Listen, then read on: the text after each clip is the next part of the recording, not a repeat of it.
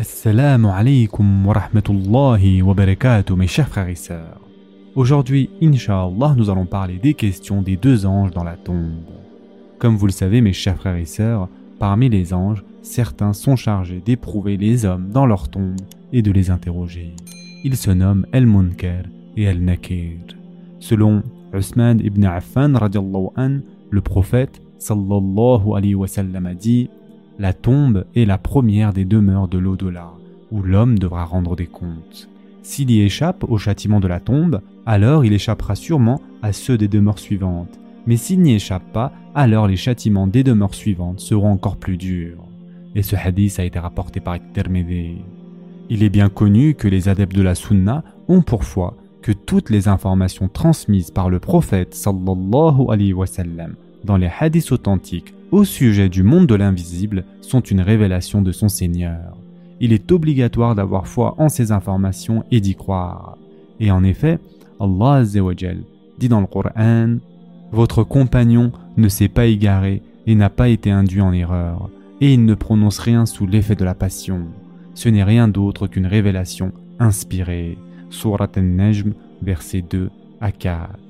De plus, attester que Mohammed sallallahu alayhi wa sallam est le messager d'Allah implique entre autres d'avoir une foi ferme et d'accepter la totalité des informations qu'il nous transmet au sujet du monde de l'invisible. Et donc, entre autres, ce qu'il nous a dit au sujet de chaque homme qui, une fois enterré, et que ses amis rebroussent chemin, deux anges viennent le voir, l'assoient et lui posent trois questions. Qui est ton Seigneur? Quelle est ta religion?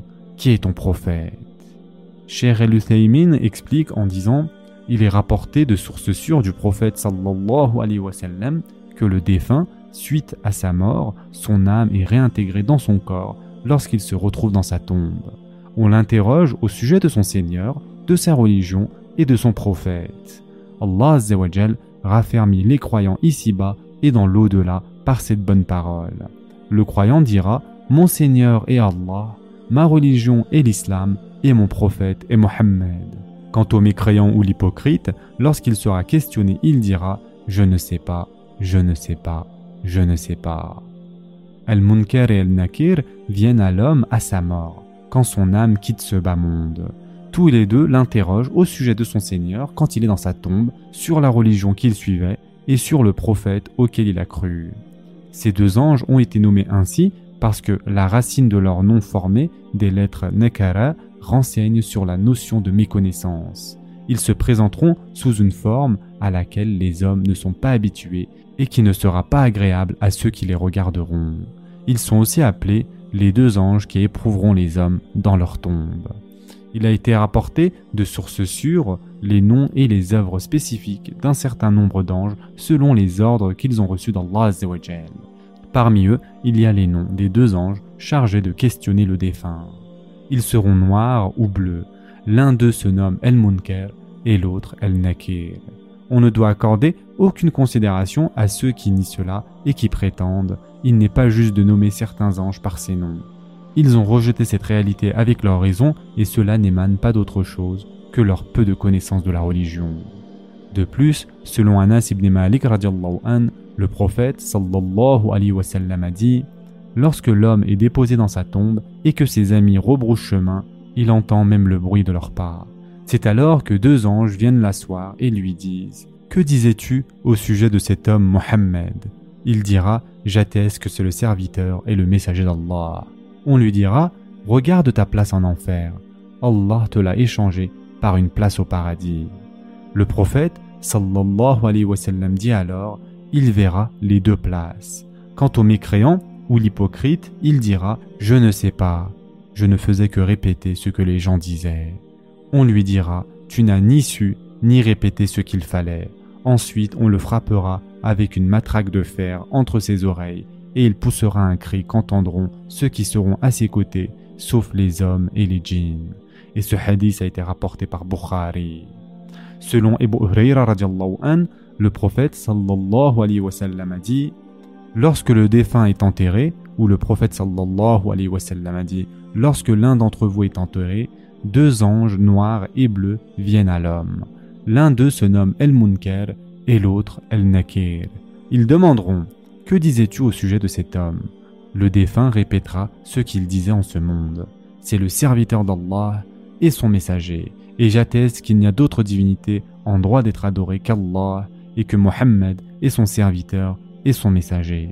Les deux anges diront Nous savions bien que tu répondrais ainsi. Ils élargiront sa tombe de 70 coudées sur 70 et ensuite ils la rendront lumineuse. Et ce hadith a été rapporté par Tirmidhi. El-Aini a dit Ces deux anges ont été nommés ainsi car ils ne ressemblent pas aux hommes, ni aux anges, ni aux animaux, ni aux autres bêtes. Ils sont un type de création qui n'a pas de précédent. La nature de leur création fait que personne ne trouve agréable de les regarder. Allah a honoré le fidèle par leur biais afin de le raffermir et le rendre plus clairvoyant, et aussi pour dévoiler l'hypocrite dans le monde intermédiaire, c'est-à-dire dans le monde du barzakh, avant d'être ressuscités et châtiés. Ils ont aussi été appelés les deux anges qui éprouveront les hommes dans leur tombe. L'imam El-Tahawi a dit Nous avons foi en l'ange de la mort chargé d'ôter les âmes des gens.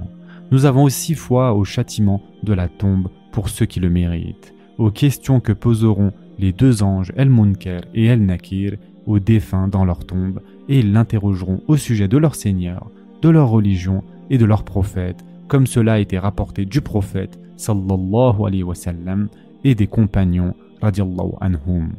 La tombe sera alors un des jardins du paradis ou un des trous de l'enfer. Ibn Ebel Iz al-Hanafi a dit Les récits concernant les supplices et les délices de la tombe, pour ceux qui les méritent, ont été rapportés de façon notoire du prophète sallallahu alayhi wa. De même pour les questions des deux anges. Il faut donc croire que cela est une vérité et y ajouter foi. Nous ne nous exprimons pas au sujet des modalités de tout cela, c'est-à-dire comment cela se déroulera, puisque la raison ne peut le savoir, et aussi parce que l'homme ne s'est jamais rendu dans l'autre monde. Aussi, la religion ne nous informe pas de faits qui sont inconcevables, mais peut nous informer de faits qui nous semblent étranges. Et enfin, l'imam Ahmed a été interrogé en ces termes. Devons-nous dire El-Munker et El-Nakir ou les appeler les deux anges? Il dit El-Munker et El-Nakir. C'est comme cela qu'ils sont appelés.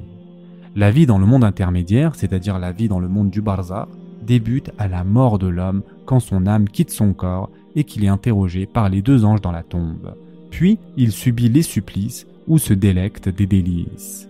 Le musulman doit y avoir foi et accepter toutes les informations transmises par le prophète sallallahu alayhi à ce sujet. Les adeptes de la sunna ont pour foi qu'il y a des châtiments dans la tombe que le défunt subira en fonction de ses œuvres et ce qui implique ses péchés et ses fautes. Les causes des châtiments de la tombe sont nombreuses. De façon générale, on peut les résumer dans ces propos d'Ibn al-Qayyim. Ils seront châtiés en raison de leur ignorance d'Allah, pour avoir négligé ses préceptes, commis des péchés. Allah ne châtiera pas une âme qui l'a connue. Aimer, c'est conformer à ses ordres et éviter ses interdits. Il ne châtiera pas un corps qui contenait une telle âme. Les châtiments de la tombe et de l'au-delà sont une des répercussions de la colère d'Allah et de son courroux sur son serviteur. Ainsi, celui qui a provoqué la colère d'Allah et son courroux en ce monde, puis est mort ainsi sans se repentir, aura droit au châtiment du monde intermédiaire en proportion de la colère et du courroux d'Allah le concernant. Certains l'auront provoqué de façon plus ou moins importante, certains y croient et d'autres le nient. Il fait aussi partie du dogme des adeptes de la sunna et de la communauté des musulmans de croire aux questions de El-Munker et El-Nakir qu'on nomme les épreuves de la tombe. Selon Aïcha radiallahu anha, la mère des croyants, le prophète sallallahu alayhi wa sallam a dit Ô Allah, préserve-moi de la paresse et des maux de la vieillesse, des dettes et des péchés. Seigneur, j'implore ta protection contre le châtiment de l'enfer, l'épreuve de l'enfer, contre les épreuves et les châtiments de la tombe. Et ce hadith a été rapporté par Bukhari. Ibn Hajar explique cela en disant les épreuves de la tombe correspondent aux questions des deux anges. Mes chers frères et sœurs en islam, avoir foi en tous les faits qui concernent le monde invisible, dont entre autres la vie dans le monde intermédiaire, les supplices et les délices de la tombe, les questions des deux anges, tout cela contribue à accroître et augmenter dans l'âme du croyant sa propension à considérer qu'Allah l'observe en permanence et aussi à fournir plus d'efforts dans l'adoration et lui obéir. Cela le dissuade de commettre des actes blâmables et des péchés parce qu'il a foi aux conséquences de ses actes après la mort et en ce que l'homme connaîtra comme délice ou supplice en fonction de ses actes en ce bas monde. Et le prophète sallallahu alayhi wa sallam a dit La tombe est la première des demeures de l'au-delà où l'homme devra rendre des comptes. S'il y échappe au châtiment, alors il échappera sûrement à ceux des demeures suivantes. Mais s'il n'y échappe pas, alors les châtiments des demeures suivantes seront encore plus durs. Et ce hadith a été rapporté par Tirmidhi. Ce sera tout pour aujourd'hui. En attendant, prenez soin de vous mes chers frères et sœurs, et à très prochainement, Inch'Allah.